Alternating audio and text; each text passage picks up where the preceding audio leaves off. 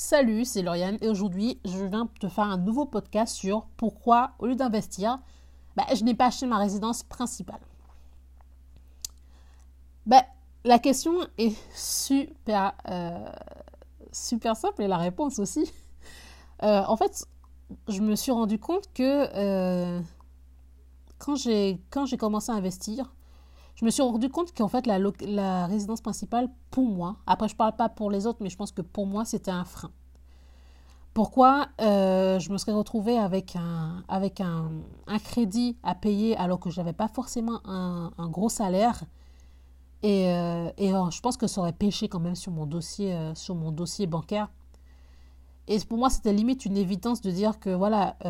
après, il faut savoir un peu dire un peu à la banque ce qu'il a envie d'entendre.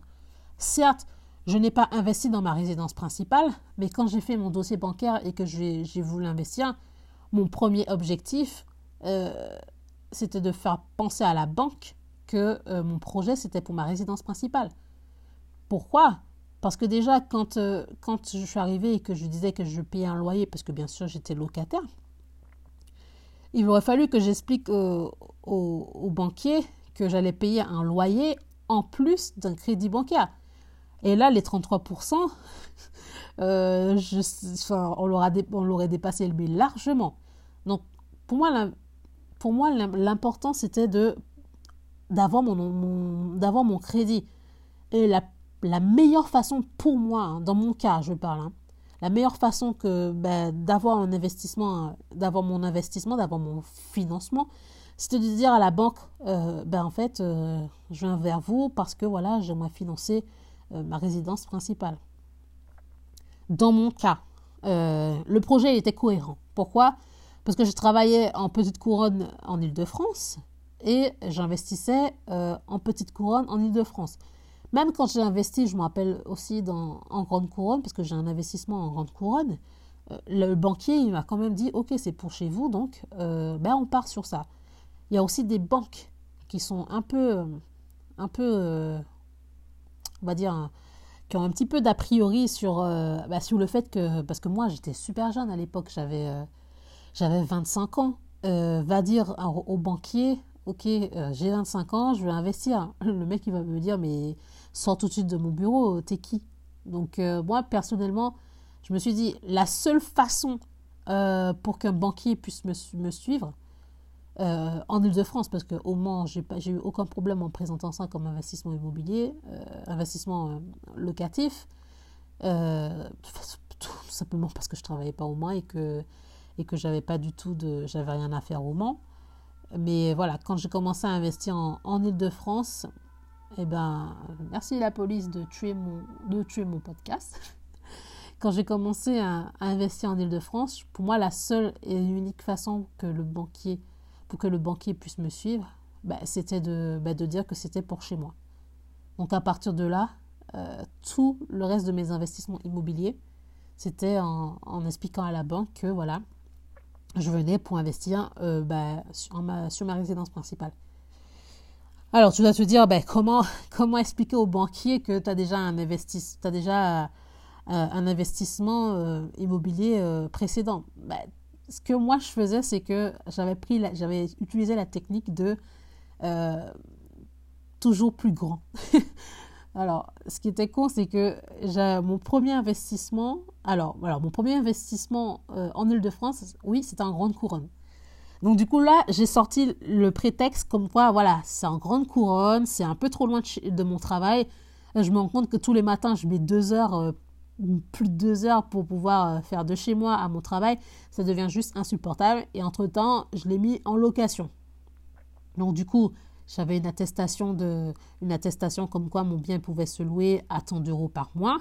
Et donc du coup, quand je l'ai rajouté dans mon dossier, et là, le banquier m'a dit, OK, vous, avez vous pouvez le mettre en location, euh, il y a tant d'euros par mois qui peut rentrer. Donc du coup, ça, ce qui était bien, c'est qu'il a pris en compte le, le loyer euh, de, mon, premier investissement qui était mon deuxième investissement pardon qui était en, grande couronne et donc du coup là il m'a dit ok ce qu'on va faire c'est qu'on va on va vous financer sur un projet qui est beaucoup plus proche de votre travail en prenant en compte les, votre, vos revenus locatifs de vos premiers, votre, votre, précédent, votre précédent investissement. Parce qu'en fait, entre-temps, je m'étais mis en location, histoire de justifier, enfin, j'étais déjà en location, mais voilà, j'avais justifié que j'étais en location euh, parce que voilà, c'était trop loin et qu'il fallait que je trouve une solution pour me rapprocher. Et donc, du coup, je pense que c'est ça qui a fait que ça a penché un peu dans la balance.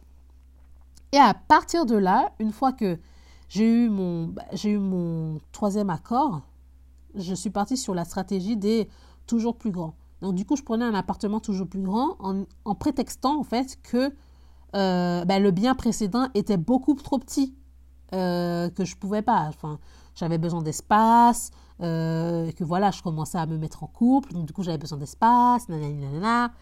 Et ce qui s'est passé, c'est qu'à chaque fois, quand je prenais plus grand, je justifiais, je justifiais en fait le fait de vouloir plus grand. Et entre-temps, que je mettais le reste en location. Je me rappelle même que j'ai prétexté que j'étais enceinte et tout, et que j'attendais un bébé et qu'il me fallait beaucoup plus grand. oh la honte. Et en fait, ça a marché. Et en fait, ça a marché. Et, et je pense que si j'avais pas mis tout ça en place, je, ben, je serais encore salarié. Et l'objectif, en fait, c'était pas d'être salarié. L'objectif, c'était de vivre de mes investissements immobiliers. Et je me suis dit que si jamais euh, j'achetais ma résidence principale, tout ce que j'ai mis en place là, ben, ça ne saurait pas fonctionné. Parce que déjà, moi, je me connais. Pour chez moi, je, je, veux, je veux quelque chose de bien. Je, je, je veux le must pour, euh, pour chez moi. Je veux habiter dans un endroit où je me sens bien. Moi, je suis très casanière. Je suis ultra casanière. Je sors, je sors très peu. Et, et Jules aussi. Alors déjà, il fallait que ce soit au minimum deux pièces parce que voilà, on a quand même deux gros euh, tempéraments. Euh, ce serait au minimum deux pièces avec un espace euh, avec de grands, de grands volumes. Et j'avoue que si je devais faire un investissement, si j'avais commencé par investir chez moi, je pense que ça aurait fait un, les 33% là, euh, c'était juste pas possible. Donc du coup, pour moi, c'était super évident, chose que, chose qui pour moi, ouais, chose qui était évidente. Après, je peux comprendre que certaines personnes, certaines personnes me disent non, mais tu vois, moi j'ai acheté ma résidence principale, euh, ben ça n'a pas, ça m'a pas empêché d'investir. Sauf que la plupart des gens qui me disent ça, c'est des gens qui ont déjà, qui ont acheté leur résidence principale, ça fait quand même plus de 10 ans, euh, ben, qu'ils ont remboursé, euh, plus de 10 ans qu'ils sont en remboursement de crédit, voilà, et qu'ils ont un certain âge. et je pense que les gens comme moi qui sont ben, jeunes, jeune, oui. Oui, j'ai 29 ans, donc je suis jeune. Euh, qui me disent ok je vais investir dans ma résidence principale je pense pas que ce soit une bonne je pense pas que ce soit une bonne comment dire une bonne stratégie donc voilà après c'est mon avis on fait les gens ont le droit de faire ce qu'ils veulent hein. je suis pas là à, mettre un couteau sur la gauche en disant non euh, gorge pardon en disant non tu vas pas investir dans ta résidence principale c'est mon avis euh, euh, tu peux prendre l'avis de plusieurs personnes, mais après, voilà, à un moment donné, il faut savoir prendre les bons choix, faire les bons choix pour pouvoir continuer euh, à investir et euh, toujours continuer ben, à, avoir des crédits bancaires. Donc voilà, j'espère que ce podcast t'a intéressé. moi, j'ai pris énormément de, plaisir pour pouvoir à, le faire. Donc du coup, voilà, je te souhaite euh, une bonne continuation dans tes investissements et je te dis à bientôt dans un nouveau podcast. Ciao